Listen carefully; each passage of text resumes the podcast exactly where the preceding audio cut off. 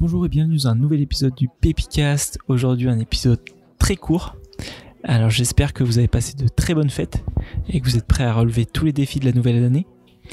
Parmi les bonnes résolutions de début d'année, il y a souvent le sport. Et du coup, j'ai un petit message de deux podcasteurs sportifs. Alors si vous voulez vous motiver à courir ou faire du sport en écoutant des podcasts, j'ai mis les liens de leur podcast en description. À très bientôt.